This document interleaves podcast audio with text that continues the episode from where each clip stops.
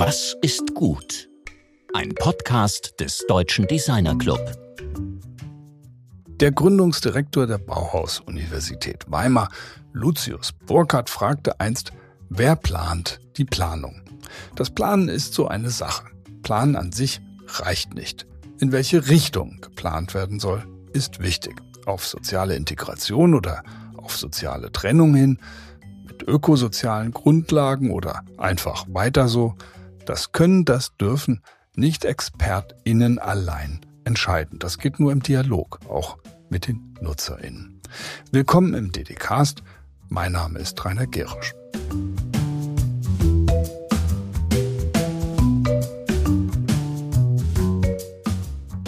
Letzte Woche in unserer 100. Ausgabe sprach Georg mit der afrodeutschen Color and Trim Designerin Diana Tayo Oshobu. Momentan ist sie als CMF Senior Manager Europe des Hyundai Motor Technical Center für den Bereich Color, Materials und Finish zuständig. Sie hat unter anderem darüber berichtet, wie kompliziert, aber auch unabdingbar neue Materialprozesse in der Fahrzeugproduktion sind, die Nachhaltigkeit, Zirkularität und lange Lebensdauer als Ziel haben. Und auch wenn das von außen betrachtet der Autoindustrie oft nicht zugetraut wird, meint Oshobu, dass diese Prozesse heute mit großer Sturheit vorangetrieben werden, weil die Industrie mittlerweile weiß, dass bald kein Auto mehr verkauft wird, wenn Sustainability nicht wirklich auch nachgewiesen werden kann.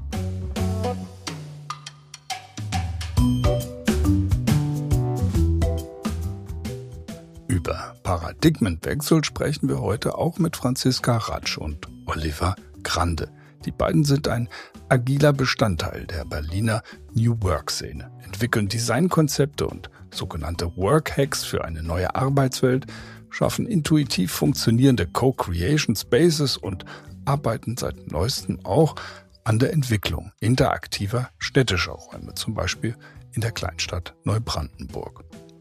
Die Architektin Franziska Ratsch ist nach Stationen bei der coolen Fashion Leitmesse für Urban Streetwear namens Bread and Butter bei Zalando und St. Oberholz darin geschult, nutzerzentrierte Arbeitsumgebungen zu schaffen. Immer cutting edge, immer vor der Welle.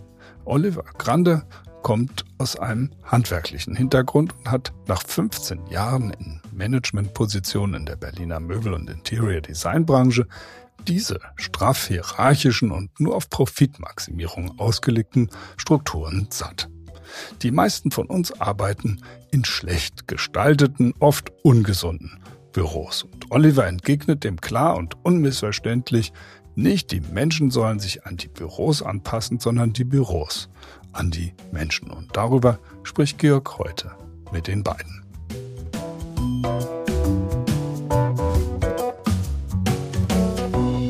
Ja, heute sind wir zum DDcast 101 mit Franziska Ratsch und Oliver Grande verbunden. Ich freue mich sehr, dass ihr die Zeit gefunden habt. Und wenn ich es richtig verstanden habe, seid ihr nicht am selben Ort, sondern Oliver ist, wo bist du, Oliver? Ich bin in Potsdam. In Potsdam. Und sitze im Homeoffice und Genau. Und Franziska, wo bist du momentan? Und ich bin in Kleinfach. Das ist äh, ganz in der Nähe von Kassel, weil ich äh, die letzten beiden Tage auf der Documenta verbracht habe und mir neue Inspirationen geholt habe. Sehr gut. Wir reden ja heute über alle möglichen Formen von, von Arbeit und eben auch Räumen, Dinge, Prozesse rund um Arbeit, aber eben auch um partizipative Themen.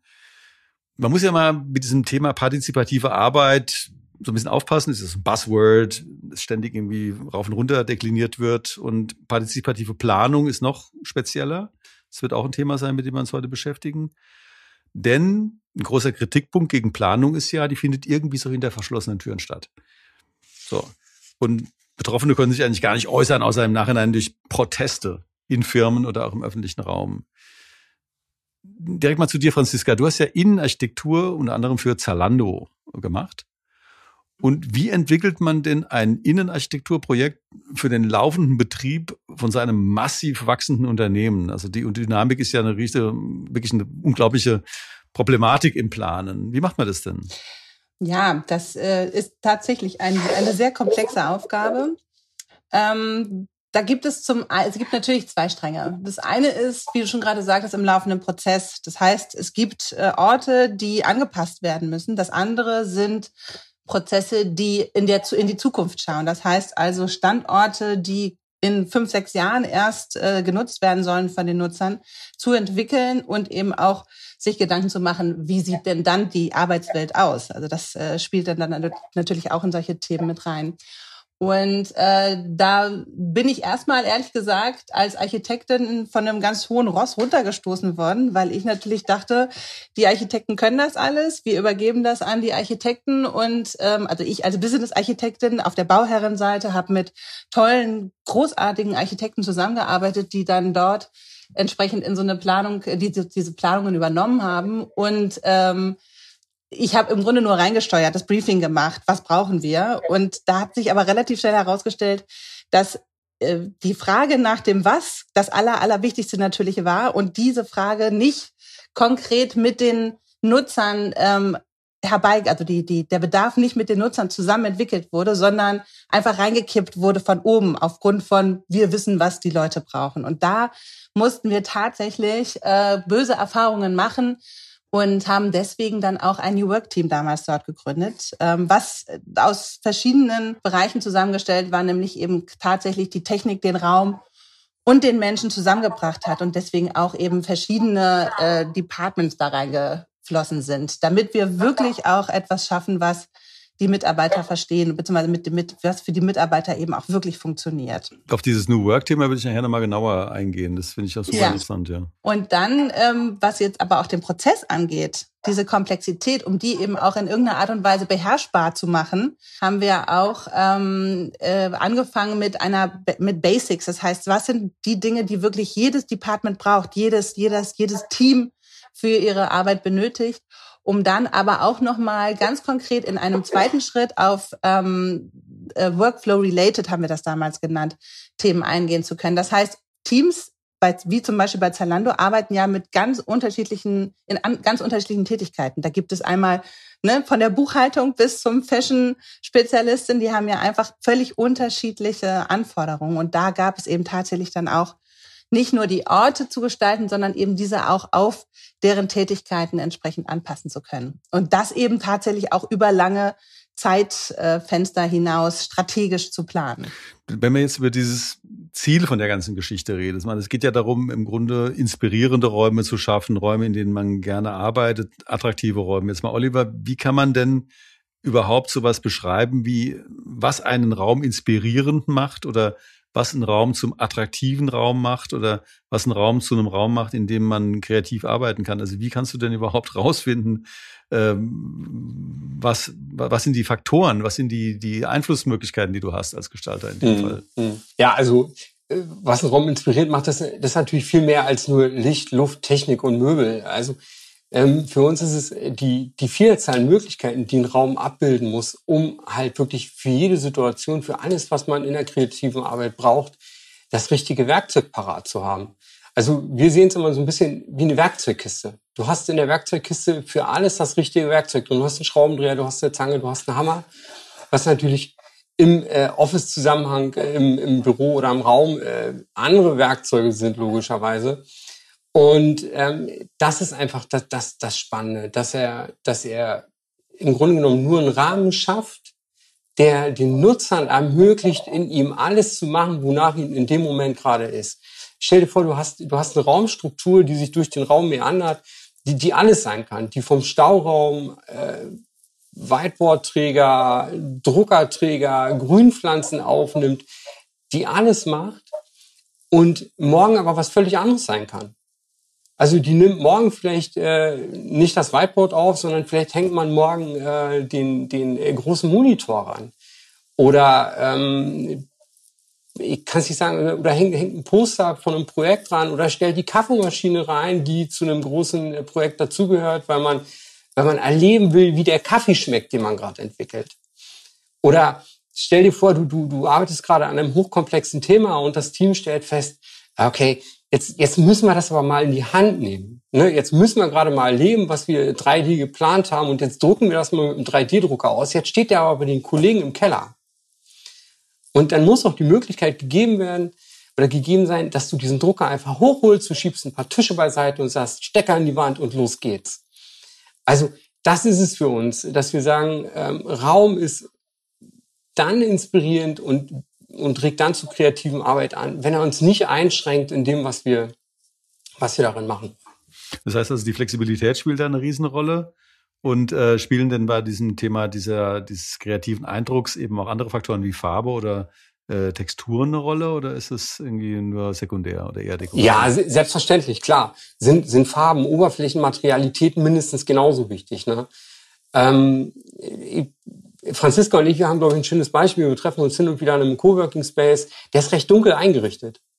Und, und wir haben beide, wir haben beide unabhängig voneinander festgestellt, hm, okay, also so richtig kreativ können wir da drin nicht sein. Wenn wir kreativ sein wollen, dann brauchen wir, dann brauchen wir Licht, dann brauchen wir Farbe, dann brauchen wir Inspiration. Wir müssen mal aus dem Fenster gucken können und das Gefühl haben, da passiert was.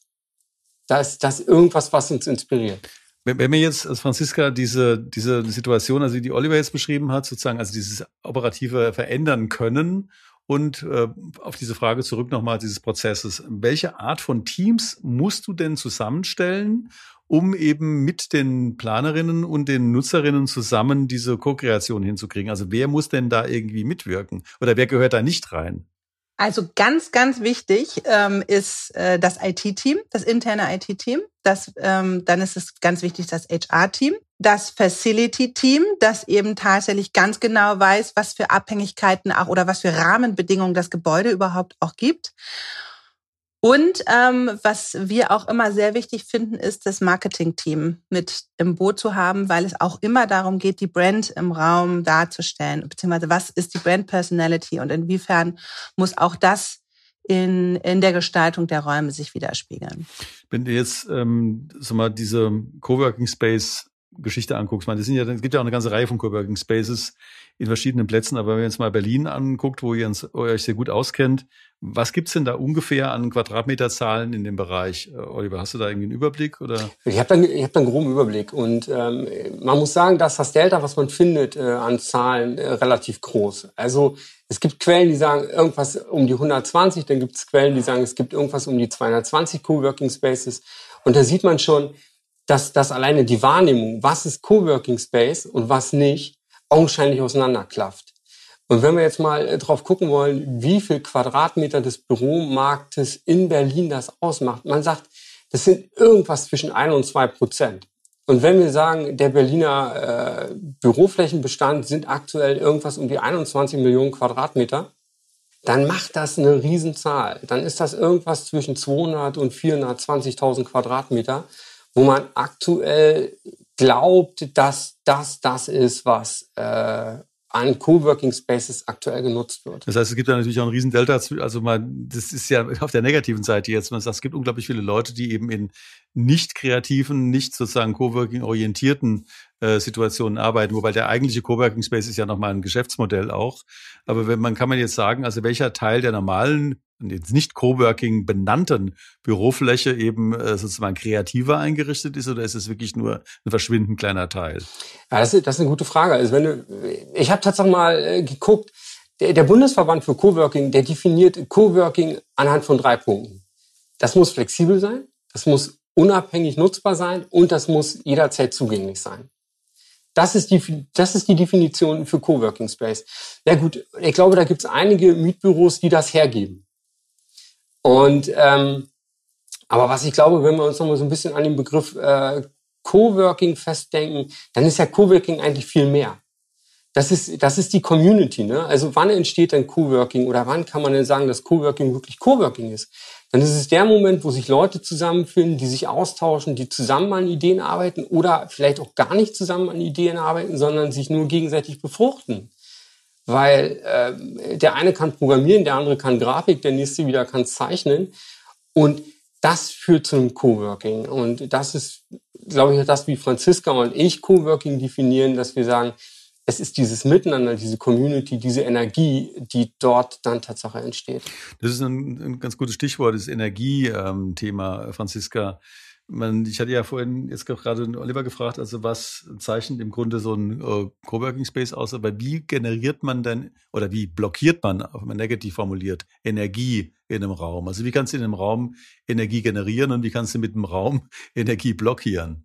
Ähm, da gibt es eigentlich auch eine relativ äh, simple Regel und zwar ähm, es gibt Bereiche, da möchte ich mich fokussieren, da möchte ich schnell in den Fokus reinkommen das bedeutet im Grunde, du musst einen Raum schaffen, der dir Sicherheit gibt. Da kann, da sollte möglichst nicht irgendwie eine riesengroße Glasscheibe sein, wo alle immer dir dabei zugucken können, was du machst. Da sollte möglichst das Möbeljahr nicht andauernd anders sein, sondern schon ziemlich fest ähm, äh, ne, installiert sein. Kann man zum Beispiel mit schwereren Möbeln sozusagen dann machen, die man nicht so schnell irgendwie durch die Gegend schleppen kann. Ähm, da sollte es auch ähm, ein sehr fokussiertes Licht geben, ja, also nicht irgendwie ähm, äh, tausend unterschiedliche Möglichkeiten, das Licht einzuschalten, sondern Licht an und zack und alles ist wirklich auf Knopfdruck genauso, wie du es brauchst. Es sollte eine sehr intuitiv funktionierende Anschlussmöglichkeit geben für zum Beispiel deinen Laptop, so dass du dich auch wirklich sofort hinsetzen kannst, dich an einen großen Screen anschließen kannst und all diese Dinge, um wirklich äh, zu vermeiden, dass du weil meistens ist es ja, du musst irgendwie, ne, fokus, du musst dich fokussieren, du musst schnell auch meistens etwas Gutes schaffen.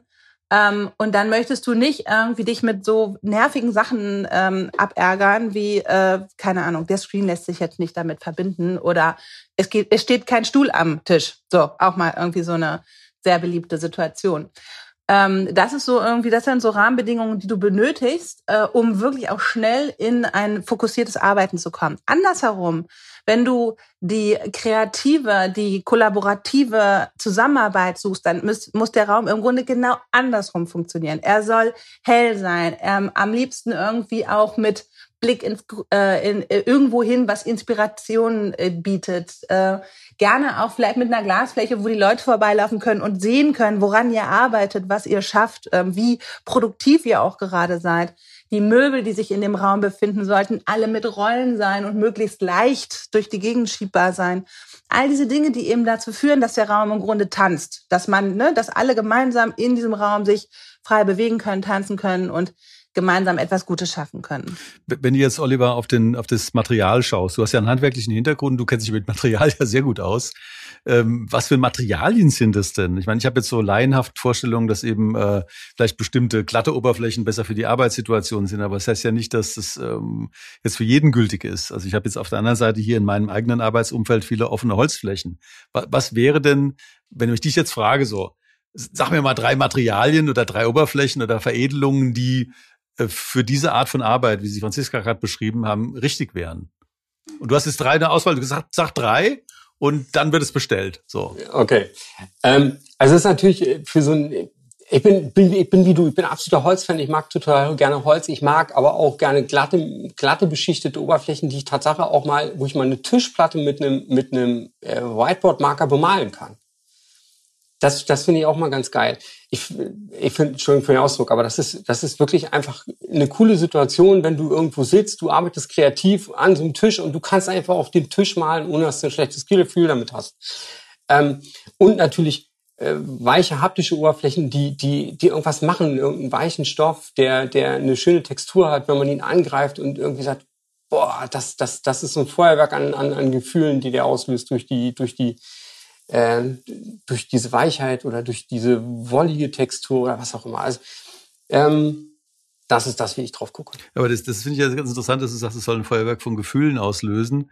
Das ist ja das, was man normalerweise in der Arbeitsumweltgestaltung ja gar nicht so sehr im Vordergrund sieht. Da ist der ja Abwaschbarkeit, äh, aber du redest jetzt über Gefühle. Ja, absolut. Gefühle sind wichtig. Also gerade wenn wir kreativ arbeiten, da entstehen Emotionen und ähm, und ähm, es geht um, um die, um diese, um diese Komplexität, die in dem, in dem Geschaffens, in dem Schaffensprozess drinsteckt und auch diese Energie dieser Komplexität zu nutzen. Und, und manchmal sind es halt die Gefühle, die einen dann voranbringen. Ne? Also ihr kennt das ja selber aus der kreativen Arbeit. Man, man rauft sich mal oder man, man sagt, boah, was ein geiler Gedanke, den müssen wir verfolgen.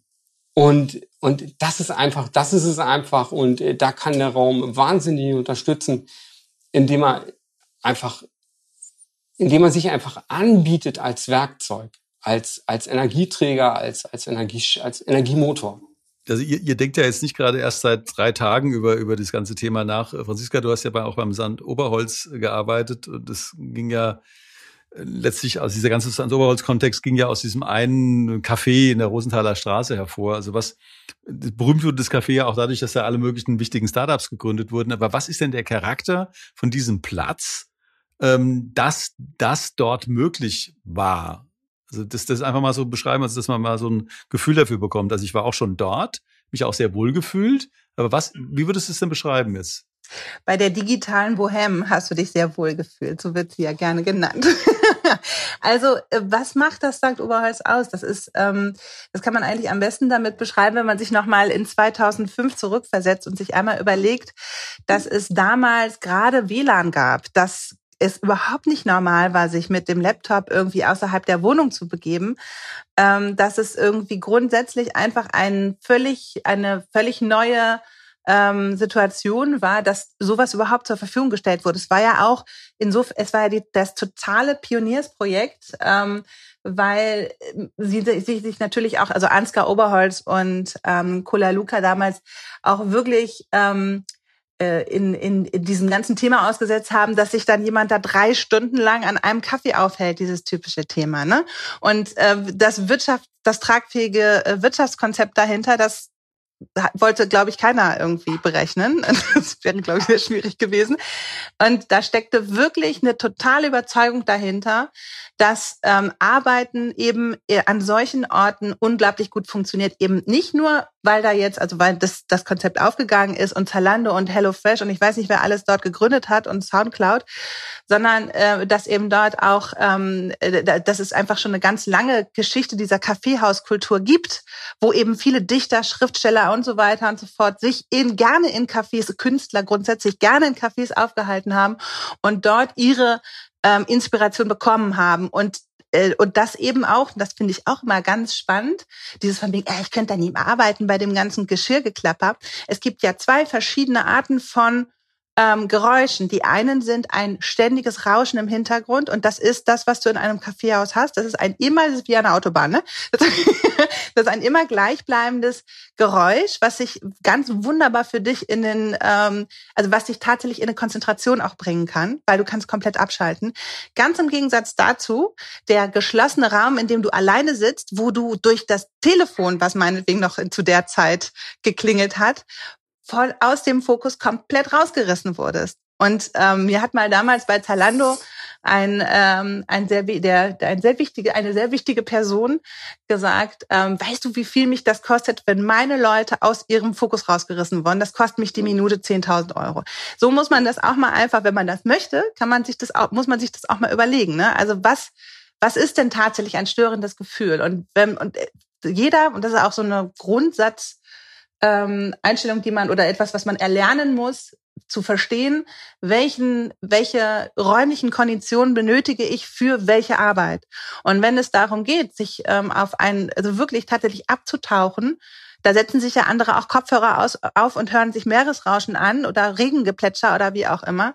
Das kann eben tatsächlich auch ein solches Hintergrundgeräusch von damals ähm, erzeugen. Also im Großen und Ganzen, das war tatsächlich damals diese Idee, grundsätzlich das Arbeiten ähm, an anderen Orten, das dezentrale, Ar dezentrale Arbeiten eben äh, zu ermöglichen. Und ähm, was auch ein ganz wichtiger Punkt ist für dieses Thema, damals gab es ja den Begriff Coworking noch gar nicht. Das ist ja erst danach entstanden. Worum es eigentlich geht, ist, ähm, äh, mit Gleichgesinnten zusammen in einem Raum zu sein und ähm, äh, über ähm, dadurch, dass man sich eben als Community an einem solchen Ort zusammenfindet, eben auch unglaublich viele Synergieeffekte entstehen und man sich auch gegenseitig unterstützen kann. Gerade in der Phase von Startups, wo man ja zu der Zeit auch damals noch relativ alleine war, da gab es noch keine Existenzgründe und Gründerzuschuss und Schlag mich tot.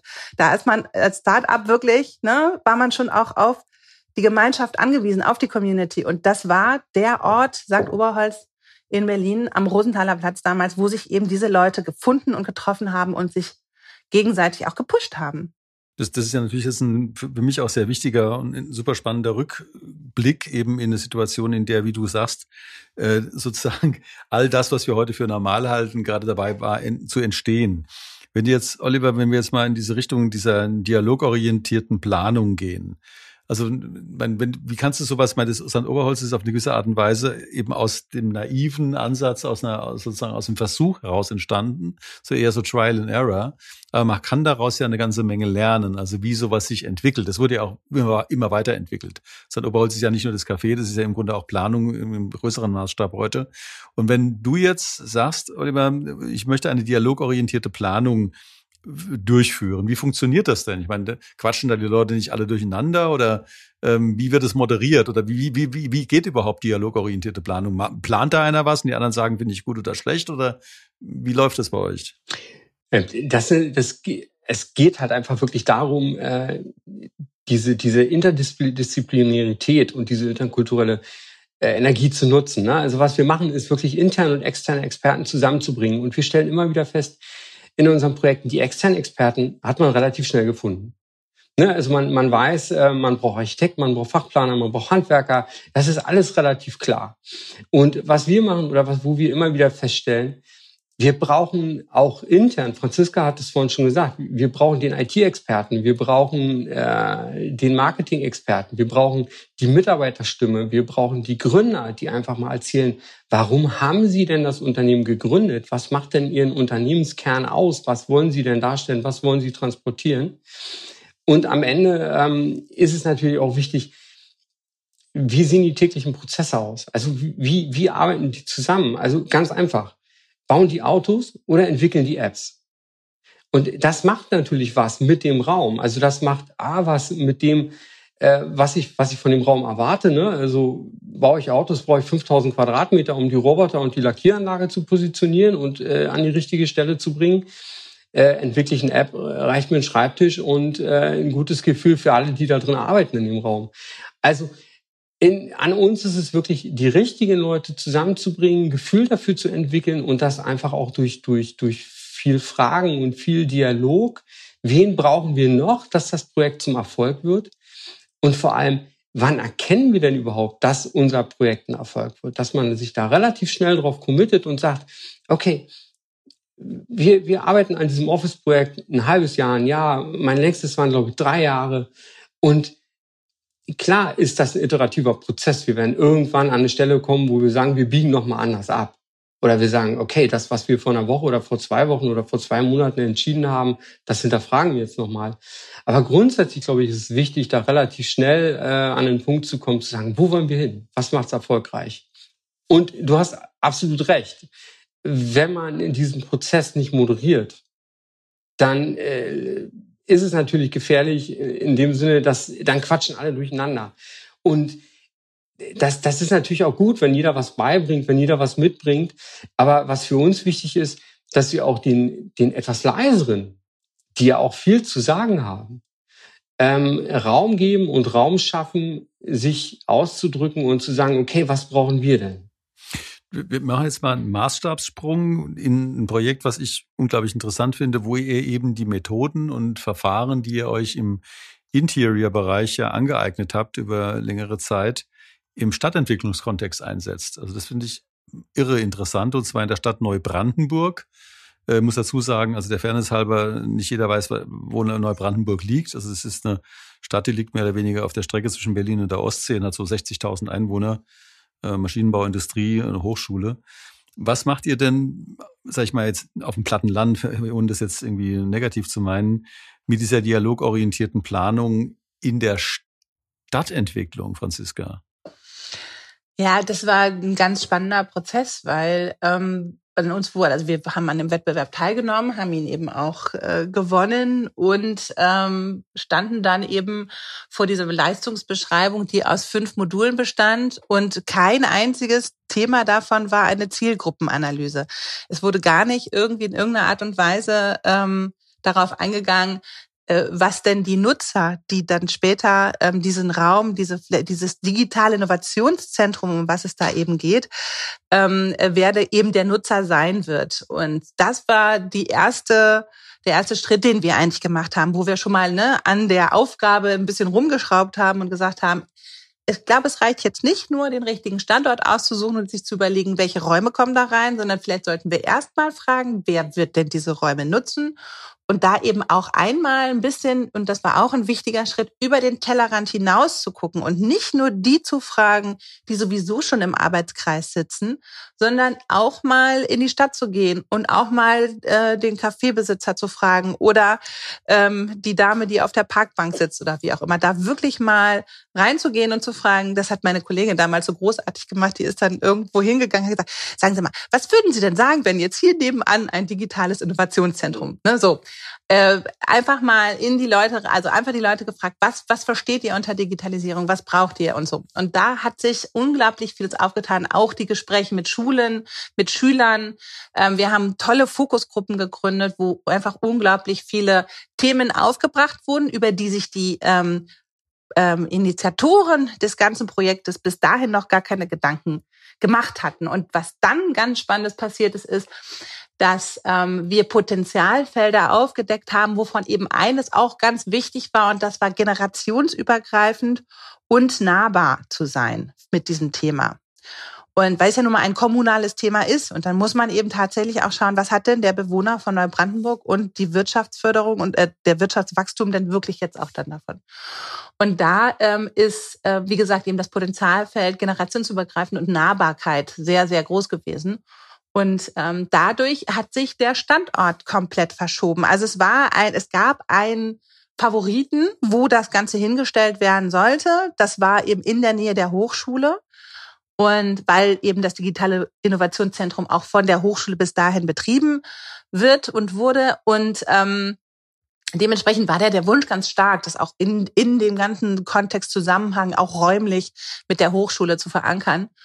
Und dann ist aber in diesem, in dieser ersten Phase der Zielgruppenanalyse herausgekommen, Moment, wenn wir das machen, dann entfernen wir uns ganz stark von einem riesengroßen, von einer riesengroßen Zielgruppe, die nämlich nicht zu dem Bereich gehört, der jetzt irgendwie eine enge Beziehung zur Hochschule hat. Und damit haben wir tatsächlich auch das ähm, Gremium überzeugt, dass das eben ein Ort für die ganze Stadt Neubrandenburg sein soll und somit eben auch an einen ganz anderen Ort soll, und zwar so wie jetzt genau neben den Hauptbahnhof in Neubrandenburg auf einer riesengroßen Fläche das sozusagen zu einem äh, demokratischeren Planen beitragen. Also weil für uns als Deutscher Designer Club ist es ein großes Thema, weil wir uns diesem Themenkomplex Design and Democracy ja wirklich verschrieben haben und uns da stärker engagieren. Also wo, wo äh, hast du denn das Gefühl, dass da im Grunde das, diese Art und Weise auch helfen kann, integrativer zu sein oder eben auch demokratischer zu planen? Das, was wir machen, also wir planen für Menschen. Also wir, wir planen, wir planen oder wir arbeiten an Projekten für Menschen, in denen Menschen arbeiten, in denen Menschen kreativ sein sollen, in denen Menschen sich wohlfühlen sollen. Und wie sollen wir das machen, ohne dass wir die Nutzer mit, mit, mit mit ins Boot holen, sie einfach mitverstehen. Und ähm, Demokratie ist für uns in dem Moment die Mitentscheidung, die Mitgestaltung derer, die es am Ende nutzen. Und ähm, das ist für uns ähm, absolut wichtig. Anders, anders geht's nicht. Das ist ja, du hast ja, Oliver, du hast ja auch irgendwie vorher in der geschäftsführenden Verantwortung beim wichtigen Berliner Büroausstatter äh, warst du ja tätig bevor du dich entschieden hast, eben jetzt mit Franziska diese Art von Arbeit zu machen. Das ist natürlich, also Möbelhandel äh, ist ja was ganz anderes. Aber da bringst du ja auch was mit. Was bringst du denn aus diesem Kontext jetzt für das mit, was ihr jetzt macht? Das ist natürlich, ähm, also A, bringe ich, bringe ich ein, ein großes Marktwissen mit. Also ich weiß, was es gibt und ich weiß, äh, was funktionieren kann. Also ähm, das ist natürlich nach 15 Jahren, die ich in der Möbelbranche unterwegs war, ähm, einfach auch, auch interessant und am Ende bleibt ein Stuhl ein Stuhl, das muss man fairerweise sagen. Aber hin und wieder passiert dann doch mal eine Evolution oder eine Revolution, da kann man schon fast von Revolution sprechen.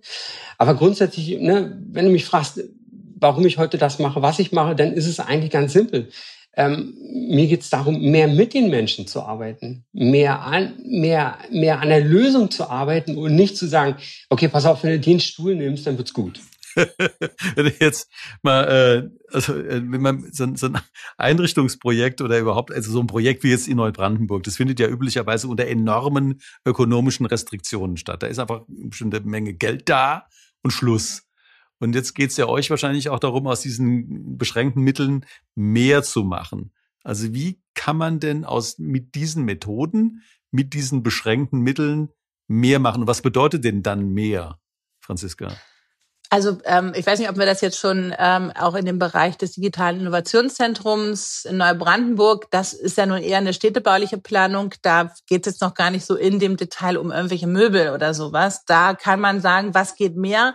Klar, indem ich das Geld dort rein investiere, wo es auch mehr Sinn macht oder wo es auch wirklich ne, ähm, etwas verändern kann und ähm, schafft und statt. Das ist auch etwas, das, da sind Olli und ich uns immer sehr einig.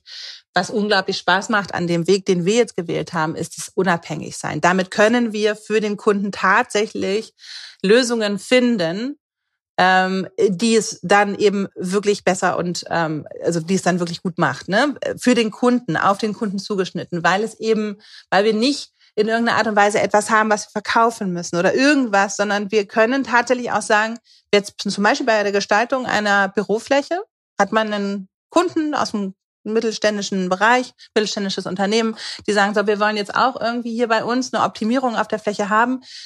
Wenn man damit zu einem ähm, Möbel aus, ich bin jetzt mal ganz gemein, ne, aber wenn man damit zu einem Möbelausstatter geht, der sagt, ja, alles neu, ne, alles raus, alles neu.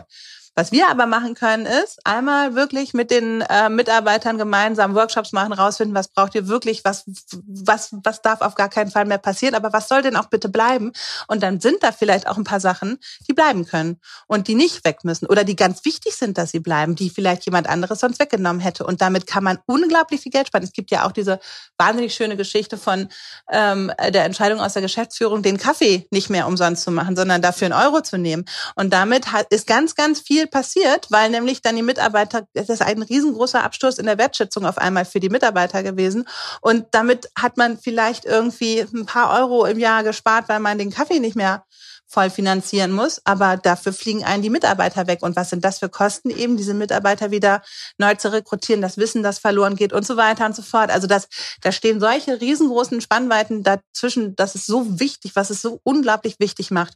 Erstmal tatsächlich wirklich herauszufinden, was ist denn wichtig auch für die Mitarbeiter und was muss da bleiben, was, was braucht der Nutzer. Und da sind wir ja auch immer bei diesem Thema, dieser, dieses, dieses nutzerzentrierten Ansatzes, der, der da immer, immer wieder dazu führt, auch relativ schnell auf einem kurzen Wege auch Fehler nicht, also im großen Ausroll, also bei dem, bei dem großen Rollout äh, erst zu merken, sondern eben in dem Prozess vorher schon die ganze Zeit auch mit kleinen ähm, äh, Tests, also kleinen ähm, Tests, die man machen kann, Umfragen, Pulschecks und so weiter und so fort im Prozess die ganze Zeit eben äh, da immer ganz nah am, am, am Nutzer sozusagen, sozusagen zu sein und relativ schnell zu merken, was sind Sachen, die total in die falsche Richtung führen.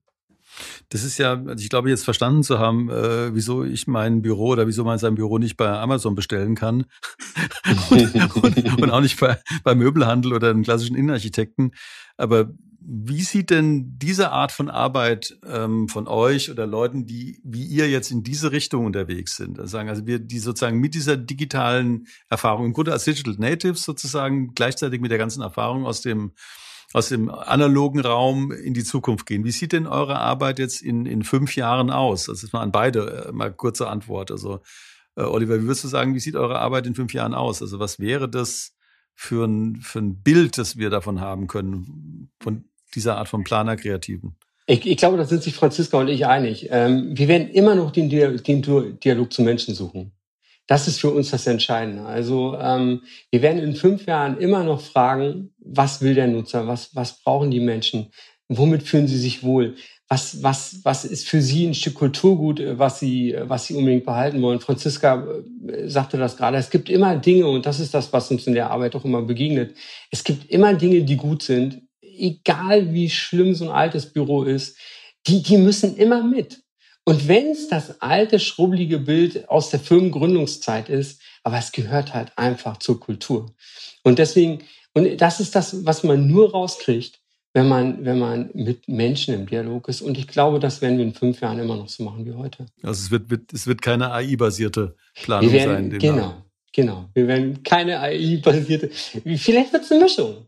Aber zumindest ähm, werden wir, werden wir weiter mit Menschen sprechen und äh, von Franziska, was das, das war jetzt schon eine ziemlich pamphletartige, äh, Sorry dafür. programmatische Antwort, die ich auch ziemlich cool finde, muss ich sagen. Aber wie würdest du das denn beantworten?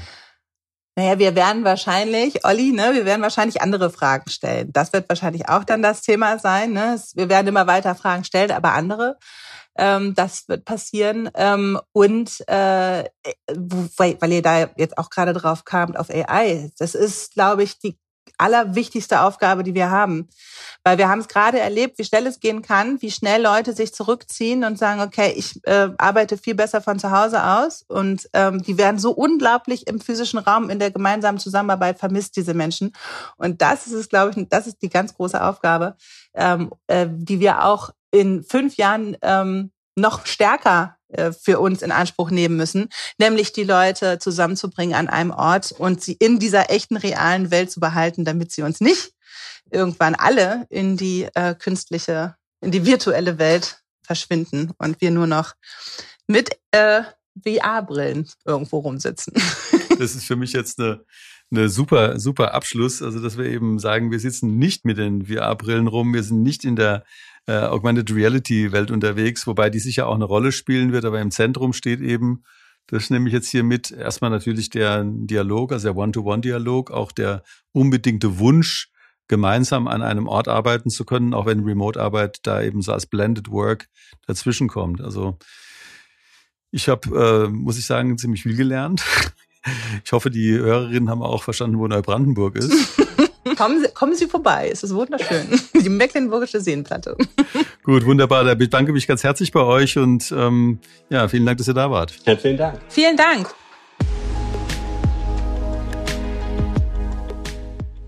Das war Georg im Gespräch mit Franziska Ratsch und Oliver Grande über das spannende Thema Co-Creation und demokratische Planungsprozesse.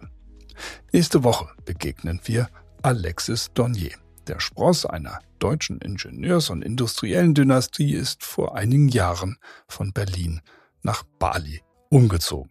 Das war zunächst nur als kurzer Aufenthalt gedacht, hat dann aber doch deutlich länger gedauert. Heute gilt Alexis als einer der führenden Architekten für das Bauen unter tropischen Bedingungen und als ein Meister der offenen Verbindung von Innen- und Außenraum. Bis dahin wünschen wir euch wie immer eine gute Woche und einen kühlen Kopf, auch bei klimawandelbedingten Temperaturrekorden. Eure Dedicast Redaktion.